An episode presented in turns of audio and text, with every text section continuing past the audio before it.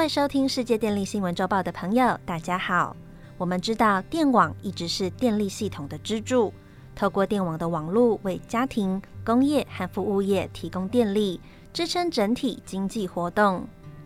然而，随着清洁能源转型的推进，电气化已经成为趋势，使得电力的角色更加凸显，而电网对社会和经济发展也变得更为重要。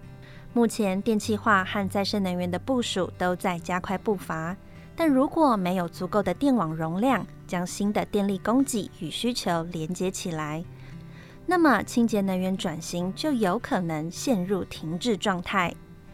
因此，国际能源总署 （IEA） 在今年十月二十三日首次发布了《电网与能源安全转型特别报告》，这是国际能源总署历年来第一次对全球电网现况进行了全面盘点。并为政策制定者提出了重要建议。他强调了投资、监管和规划等领域的必要指引与行动方针。这份报告是由国际能源总署的能源市场与安全理事会、再生能源并网和安全电力部门协同欧盟执委会、美国能源部以及日本经产省等单位的共同协助下完成。总共分为四个章节，共计一百二十六页。本期节目就要针对这份报告的重点内容来与大家分享。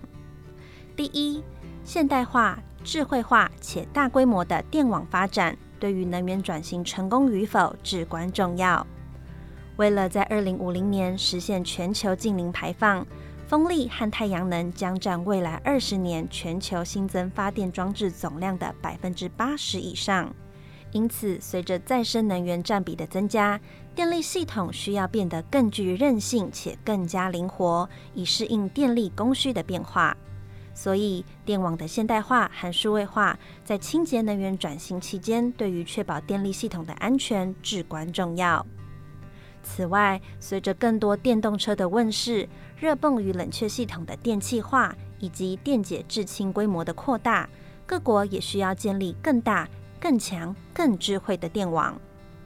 然而，这也意味着到二零四零年必须增加或翻新总计超过八千万公里的电网，这相当于目前全球电网的规模。第二，电网有可能成为清洁能源转型的弱点。目前，全球至少有三千 gigawatt 的再生能源发电项目正在等待并网，相当于二零二二年新增太阳能和风力装置容量的五倍。这表明，在迈向近零转型之际，电网已经遇到了瓶颈。尽管再生能源投资一直在快速成长，自二零一零年以来几乎已经翻了一倍，但全球电网投资几乎没有变化。仍然保持在每年约三千亿美元的水准。电网投资和改革的延迟将造成大幅增加全球二氧化碳排放量，从而减缓了能源转型，并使得一点五度 C 的目标难以实现。到二零五零年，电力部门所累积的二氧化碳排放量将比二零五零达成净零排放的情况下高出五百八十亿吨。这相当于过去四年全球电力产业二氧化碳排放的总量。